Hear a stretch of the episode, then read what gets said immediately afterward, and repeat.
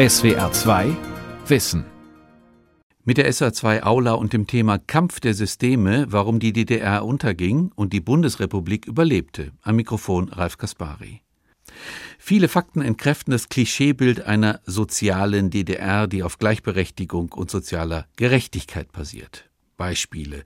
Zwar war die Frauenarbeitsquote deutlich höher als im Westen, sie lag bei über 90 Prozent, aber der Verdienst der weiblichen Arbeitnehmerschaft war erheblich geringer als der der Männer. Und in Sachen Armutsquote war die DDR kein Vorzeigestaat. Nach der heutigen Definition, nach der die Armutsschwelle bei der Hälfte des durchschnittlichen Nettoeinkommens liegt, wären das in der DDR über ein Viertel der Bevölkerung gewesen. Das alles sind Faktoren, die zum Ende der DDR beigetragen haben. Professor Klaus Schröder, Leiter der Arbeitsstelle Politik und Technik an der FU Berlin, beschreibt die DDR jenseits bekannter Klischees.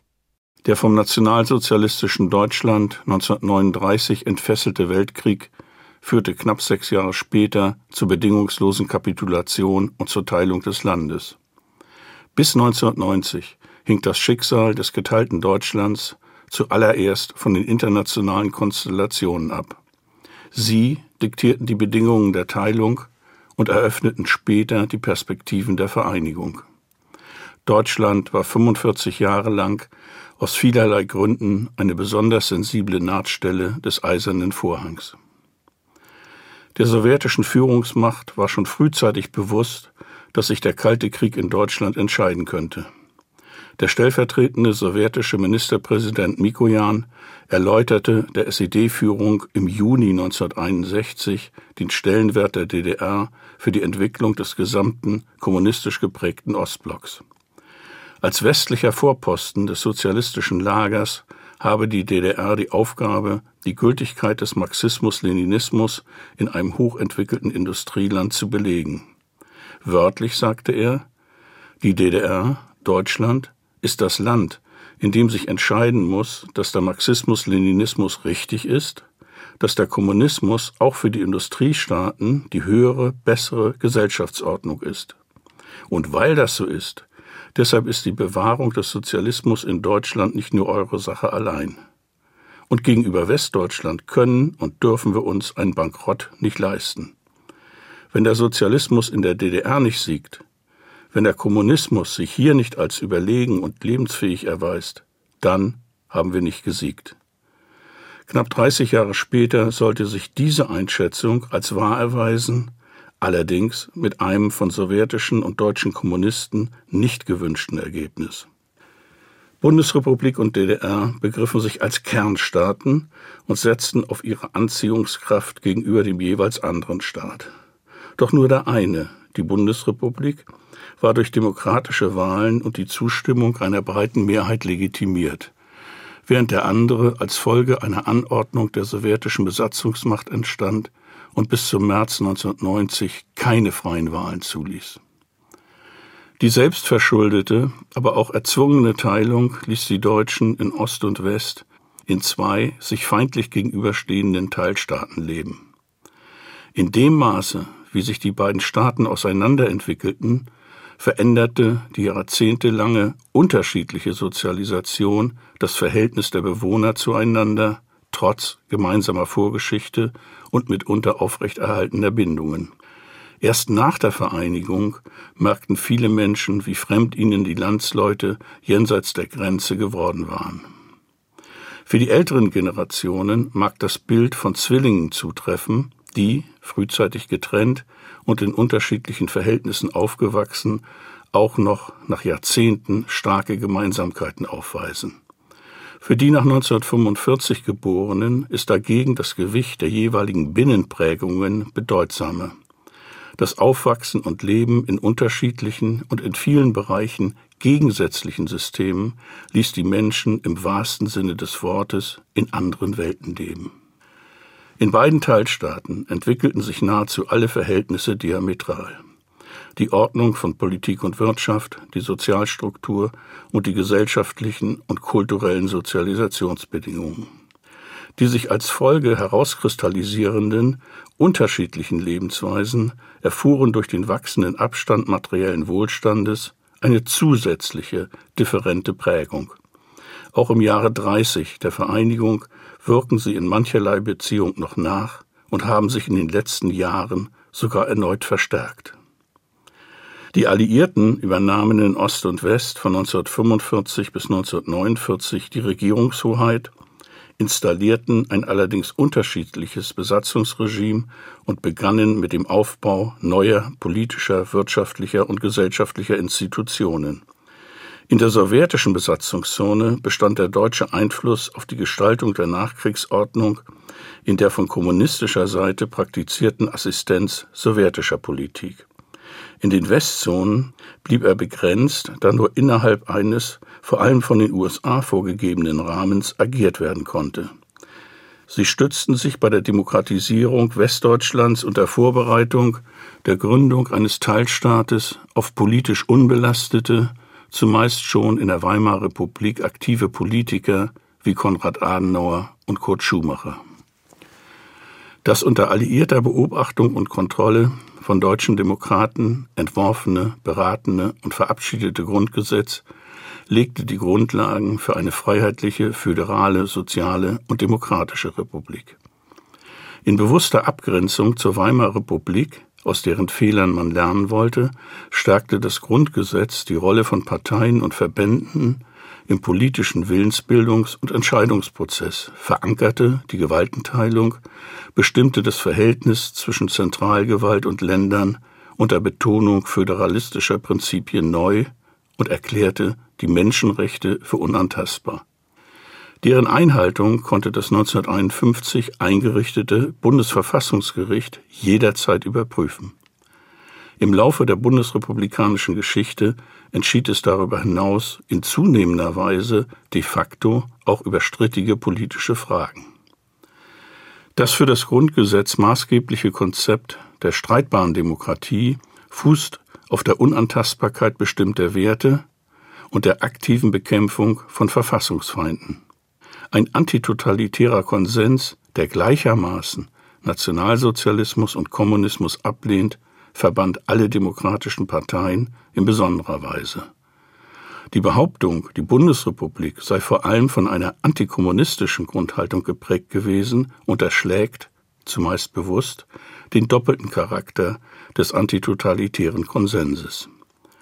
Anders als die DDR stellte sich die Bundesrepublik in die Rechtsnachfolge des Deutschen Reiches und übernahm nicht nur Lasten wie die Tilgung der deutschen Auslandsschulden und die Anerkennung und Umsetzung materieller Wiedergutmachung, sondern hielt auch an einem gemeinsamen Staatsangehörigkeitsrecht für alle Bürger des früheren Deutschen Reiches fest. Auf dieser Grundentscheidung basierte nicht nur die schnelle Integration der Vertriebenen, der Flüchtlinge sowie der Aus- und Übersiedler, sondern letztlich auch die Wiedervereinigung. Als weiteres Element einer freiheitlichen Demokratie garantierte das Grundgesetz die Meinungs- und Pressefreiheit und schloss eine Zensur aus. Den Medien, anfangs Presse und Rundfunk, später vor allem dem Fernsehen, kam im Laufe der Jahrzehnte eine immer höhere Bedeutung zu, so dass die Rede von einer informellen vierten Gewalt durchaus eine gewisse Berechtigung hat. Die Verfassung forderte und förderte den Wettstreit der Ideen, die Konkurrenz der Parteien sowie Konflikt- und Konsensbereitschaft der Verbände. Politische Macht erhielten Parteien bzw. Koalitionen nur auf Zeit. In freien Wahlen konnte die Regierung abgewählt werden und die Opposition an die Macht gelangen. In Ostdeutschland baute die SED die ihr vom sowjetischen Besatzungsregime übertragene Rolle bereits vor der Gründung der DDR zielstrebig aus. Schon frühzeitig formulierte sie ihren umfassenden Macht- und Gestaltungsanspruch. Angesichts ihres Misstrauens gegenüber der eigenen Bevölkerung, die wenig Sympathien für sowjetische Soldaten und deutsche Kommunisten hegte, was nach nationalsozialistischer Propaganda, Kriegserfahrungen und dem gewalttätigen Verhalten vieler Rotarmisten, insbesondere gegenüber Frauen, nicht verwunderte, begann sie unverzüglich mit dem Aufbau eigener Sicherheitskräfte auch zur Kontrolle der eigenen Mitglieder. Das 1950 installierte Ministerium für Staatssicherheit, die sogenannte Stasi, war dabei nur die Spitze des Eisberges – In den Kontroll- und Unterdrückungsapparat waren darüber hinaus die Polizei, andere staatliche Institutionen und Parteiorganisationen eingebunden.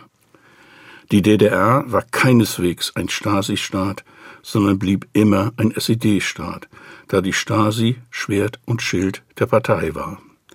Das Ministerium für Staatssicherheit sicherte der Partei die Macht im Staat.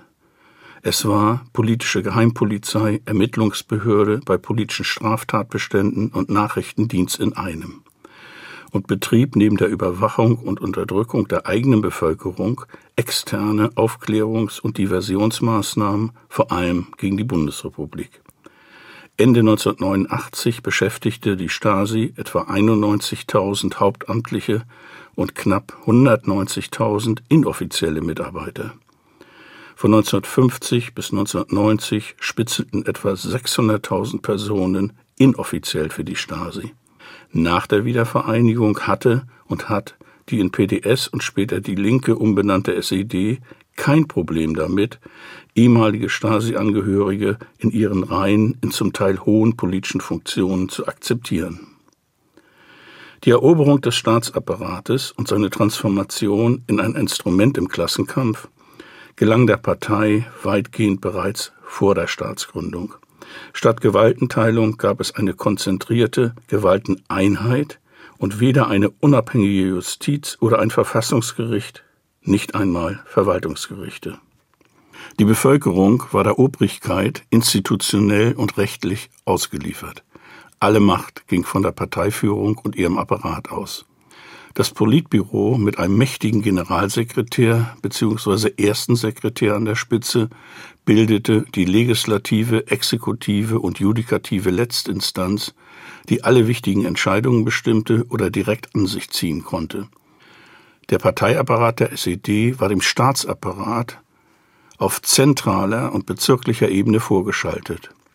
Die kommunistische Partei stand über dem Staat und damit auch über dem Recht. Bis weit in das Jahr 1989 hinein verfügte die Parteiführung jenseits der fortdauernden Unterordnung unter die Sowjetunion ohne Abstriche über eine unbegrenzte und unkontrollierte Machtfülle. Sie verpflichtete die staatlichen Instanzen und Institutionen zur kritiklosen Umsetzung ihrer Beschlüsse und die Staatsbediensteten zur Loyalität gegenüber der SED. Im Laufe der Jahre gingen die Wege der beiden Deutschlands immer weiter auseinander. Die Bundesrepublik integrierte sich in die westliche Staatengemeinschaft, die DDR in den sowjetischen Machtbereich. Beide Systeme blieben bis zur Wiedervereinigung in das jeweilige wirtschaftliche, politische und militärische Bündnis eingebunden. Vor dem Hintergrund des neu erreichten Wohlstandes und der sozialen Absicherung lösten sich große Teile der westdeutschen Bevölkerung etwa Anfang der 1960er Jahre von alten Vorstellungen und freundeten sich allmählich mit den westlichen Werten Freiheit und Demokratie, aber auch Individualität an. Vielfach assoziierten sie jedoch Demokratie und Freiheit vor allem mit Wohlstand. Die Kennzeichnung der Bundesrepublik jener Jahre als Schönwetterdemokratie hatte insofern durchaus ihre Berechtigung. Mit dem Machtwechsel von Kiesinger zu Brandt und der damit einhergehenden Ablösung der 20-jährigen Dominanz der Unionsparteien erwies sich die Demokratie als stabil und lebendig. Der sozial- und deutschlandpolitische Kurswechsel der sozialliberalen Koalition führte zwar zu einem erbitterten Streit zwischen der abgelösten Kanzlerpartei und der neuen Koalition, jedoch nicht zu einer politischen Krise oder gar einer Gefährdung der Demokratie. Der SED-Staat musste dagegen schon wenige Jahre nach seiner Gründung im Juni 1953 um sein Überleben kämpfen. Ohne den Einsatz sowjetischen Militärs wäre es bereits zu diesem Zeitpunkt um die DDR geschehen gewesen. Die Protestierenden führten den kommunistischen Machthabern plastisch vor Augen, dass sie von einer breiten Mehrheit der Bevölkerung keine Zustimmung erwarten konnten.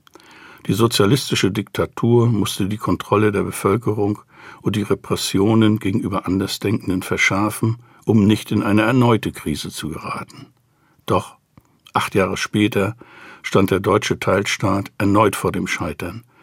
Die millionenfache Abwanderung von Menschen Richtung Westen führte zu einem wirtschaftlichen Ausbluten, das nur die Einbetonierung des Landes durch den Bau der Berliner Mauer stoppen konnte. Die Vollendung des DDR-Grenzregimes brachte etwa 1000 Menschen, die nicht mehr in Unfreiheit leben wollten, den Tod.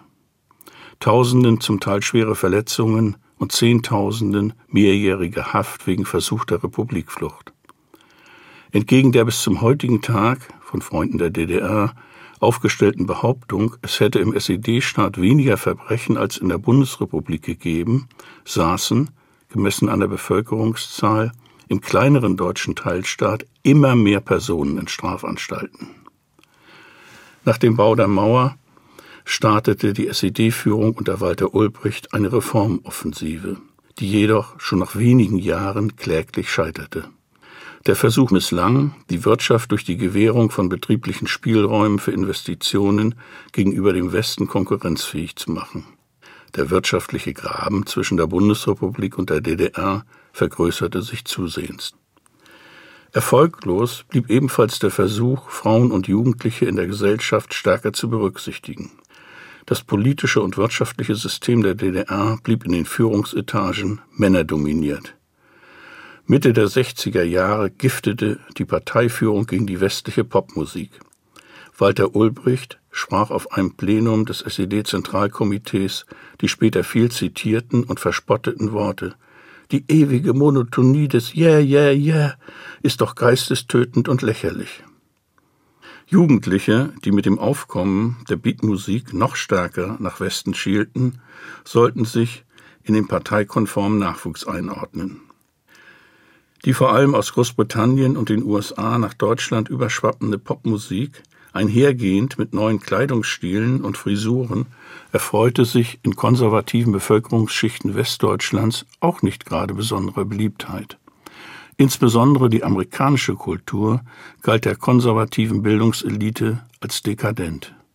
Gleichwohl setzte sich die neue Musikrichtung nebst ihren Attributen in der Bundesrepublik rasch durch und konnte auch in der DDR von den Machthabern auf lange Sicht nicht unterdrückt werden. Der Übergang von Ulbricht zu Honecker war anders als der Machtwechsel in der Bundesrepublik nicht demokratisch legitimiert, sondern resultierte aus dem von der Sowjetunion genehmigten Sturz des alten Diktators. Die sozialistische Demokratie erschöpfte sich weiterhin in Floskeln wie der schrittweise und allmähliche Übergang zum Kommunismus, die Herausbildung der klassenlosen Gesellschaft vollzieht sich planmäßig auf wissenschaftlicher Grundlage und bei voller Entfaltung der Initiative und Schöpferkraft aller Menschen unter der führenden und lenkenden Kraft der marxistisch-leninistischen Partei. Der Kampf der Systeme entschied sich letztlich auf dem Feld der Wirtschafts- und Sozialpolitik. Eine zentralistische Planwirtschaft war und ist einer sozialen Marktwirtschaft hoffnungslos unterlegen, wie die Wohlstandsbilanz offenbarte. Die westdeutsche Variante der Marktwirtschaft, oftmals als rheinischer Kapitalismus bezeichnet, betrachtet den Sozialstaat nicht nur als Anhängsel, sondern als festen Bestandteil der Wirtschaftsordnung.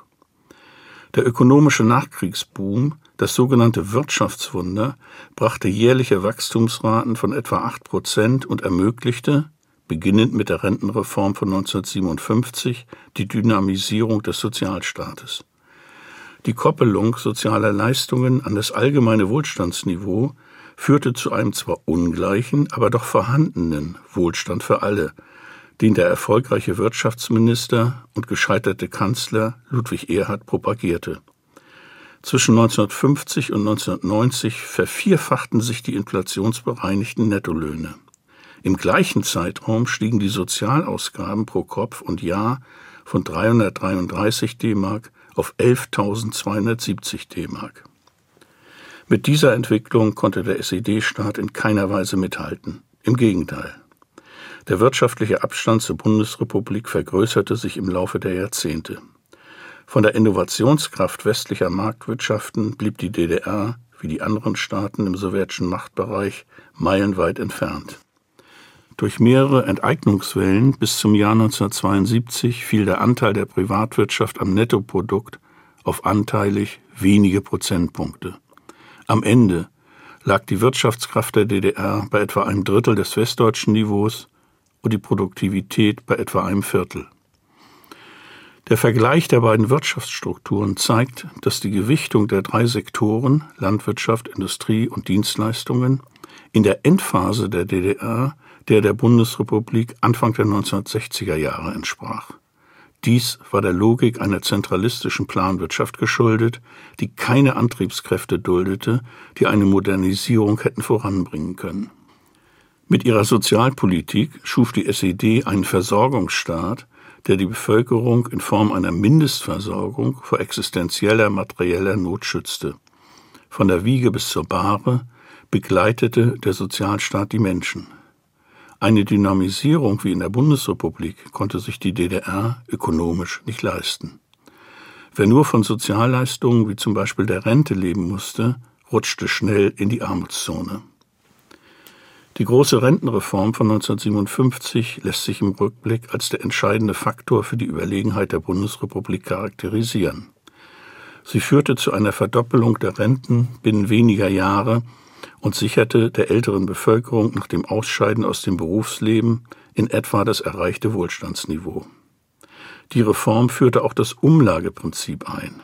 Faktisch handelte es sich um einen Generationsvertrag, das heißt, die aktuellen Erwerbstätigen zahlen Rentenversicherungsbeiträge, die die Renten der aus dem Erwerbsleben Ausgeschiedenen begleichen.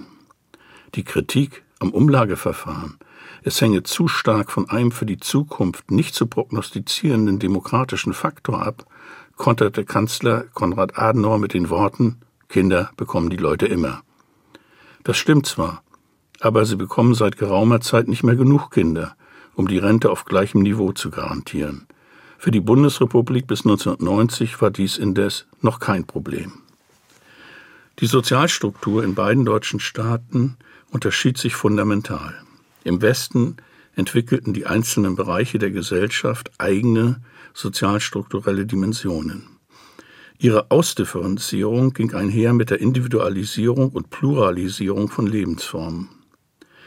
Im Osten hingen alle gesellschaftlichen Bereiche weitgehend von der Politik der SED ab, soziale Auf- und Abstiege ebenso wie der Lebensalltag. Der Einzelne sollte sich in ein Kollektiv einfügen und seine Individualität dem sozialistischen Ziel unterordnen. Die schlechten ökologischen Bedingungen im SED-Staat führten zusammen mit einer Zunahme gesundheitsgefährdender Ernährungsweisen, einem mitunter exzessiven Alkoholgenuss und einer vergleichsweise schlechten medizinischen Versorgung zu einer deutlich niedrigeren Lebenserwartung als in der Bundesrepublik. Zum Zeitpunkt der Vereinigung lag die Lebenserwartung bei Männern um mehr als zwei und bei Frauen um etwa drei Jahre unter dem westdeutschen Vergleichsniveau. Unterschiedlich entwickelte sich auch die Selbsttötungsrate. Nach Gründung beider deutscher Staaten pendelte sie sich in der Bundesrepublik jährlich auf etwa 20 pro 100.000 Einwohner ein. In der DDR lag sie zwischen 25 und knapp 30. In den 1970er Jahren registrierten die zuständigen Stellen sogar knapp 37 Suizide pro 100.000 Einwohner. Eine Erklärung hierfür könnte in der internationalen Anerkennung der DDR liegen, da nun die Bevölkerung von der dauerhaften Existenz des SED-Staates ausgehen musste und ihr der Weg in den Westen auf immer versperrt schien. Ein besonders finsteres Kapitel der DDR ist die jahrzehntelange Schädigung der Umwelt. Offiziell gab es bis zum Fall der Mauer weder Waldsterben noch Luftverschmutzung oder Atommüll. Tatsächlich aber fiel die ökologische Schlussbilanz des Staates katastrophal aus. Die Luftbelastung mit Schwefeldioxid und Staub war die höchste aller europäischen Staaten. Viele Gewässer waren stark verschmutzt oder gekippt und die Entsorgung des privaten und industriellen Abfalls erfolgte jahrelang weitgehend unkontrolliert zu Lasten der Natur. Damit die Bevölkerung keine Kenntnis vom Stand der Umweltzerstörung erhielt, schränkte die SED-Führung die Veröffentlichung von Umweltdaten ab 1970 stark ein. Den jährlichen Umweltbericht erklärte sie als vertrauliche Verschlusssache und ab Anfang der 1980er Jahre als geheime Verschlusssache, so dass nur noch wenige Personen den jährlichen Umweltbericht erhielten. Als Begründung gab die SED-Führung an, die Umweltdaten würden vom Klassenfeind benutzt, um die DDR zu diskreditieren. Ein Umweltbewusstsein wie in der Bundesrepublik setzte sich auch in den 1980er Jahren in der DDR nicht durch. Die entstehende Umweltbewegung war weitgehend isoliert. Am Ende der DDR gab es sogar etwa 10.000 wilde Müllkippen. Die Behörden belangten jedoch kaum jemanden wegen Umweltschädigung. Zwischen 1985 und 1989 gingen nur knapp 150 Anzeigen wegen schwerer Umweltschädigung bei den zuständigen Stellen ein. Im gleichen Zeitraum leiteten die Behörden der Bundesrepublik knapp 90.000 Verfahren wegen Umweltstraftaten ein. Ein besonderes Problem war die Beseitigung von knapp 13 Millionen Kubikmetern Fäkalien aus den Sickergruben privater Haushalte, Gaststätten, Sportstätten und öffentlicher Einrichtungen. Da angesichts des Gülleanfalls aus den Tierproduktionsfabriken nur wenige Verwertungsmöglichkeiten für die Fäkalien vorhanden waren, beseitigte man etwa 30 Prozent hygienewidrig und unkontrolliert. Proteste der Bevölkerung verhalten ungehört. Der geringe Stellenwert des Umweltschutzes wird auch in den eingesetzten Mitteln für Investitionen sichtbar. Die DDR setzte 0,5 Prozent des Nationaleinkommens hierfür ein, die Bundesrepublik mit 1,6 Prozent in etwa das Dreifache. In den 1980er Jahren wuchs die Unzufriedenheit in der DDR nicht zuletzt durch den medialen Blick auf den wohlstandsverwöhnten Westen und die fortbestehende Mangelwirtschaft im eigenen Land. Mit vorsichtigen Reformen in der Sowjetunion durch Gorbatschow und Reformbemühungen in einigen sozialistischen Bruderländern, insbesondere in Polen und Ungarn, braute sich in der DDR Unheil für die regierenden Kommunisten zusammen. So kam es 1989-90, wie es ohne den Schutz der sowjetischen Besatzungstruppen kommen musste. Der reale Sozialismus der DDR verabschiedete sich in den Orkus der Geschichte. Das westliche System hatte sich als überlegen erwiesen. Die Magnettheorie, nach der das attraktivere System das andere überflüssig macht, bestätigte sich schließlich. Der Wunsch einer breiten Mehrheit der Ostdeutschen nach Freiheit inklusive Reisefreiheit und Wohlstand entzog der sozialistischen Diktatur den Boden. Wie sich 30 Jahre später der Kampf der Systeme im Verhalten von Menschen niederschlägt, zeigen die Irritationen, die es weiterhin zwischen vielen Ost- und Westdeutschen gibt. Nicht wenige Westdeutsche neigen dazu, sich die Überlegenheit ihres Systems selbst zuzurechnen und Ostdeutsche als Verlierer zu kennzeichnen. Der Unterschied zwischen System und Lebenswelt in der Bundesrepublik stärker ausgeprägt als in der DDR wird leider bei vielen Debatten ignoriert. Selbstverständlich konnten sich Menschen in der sozialistischen Diktatur, um ein geflügeltes Wort zu benutzen, anständig verhalten, Personen in der Demokratie hingegen unanständig. Die Überlegenheit eines Gesellschaftssystems lässt sich nicht bruchlos auf die Ebene von Individuen übertragen.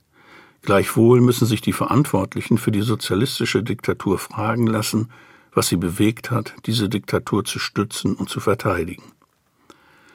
Der Westen hat zwar den Kampf der Systeme gewonnen, aber je länger die Teilung zurückliegt, desto blasser wird die Erinnerung, warum das westliche Gesellschaftsmodell siegreich war. Ja, im wiedervereinigten Deutschland besteht heute sogar die Gefahr, dass die Erfolgsrezepte in Vergessenheit geraten und einige Parteien Rückgriffe auf Ordnungsmodelle diskutieren, die für das unterlegene System typisch waren.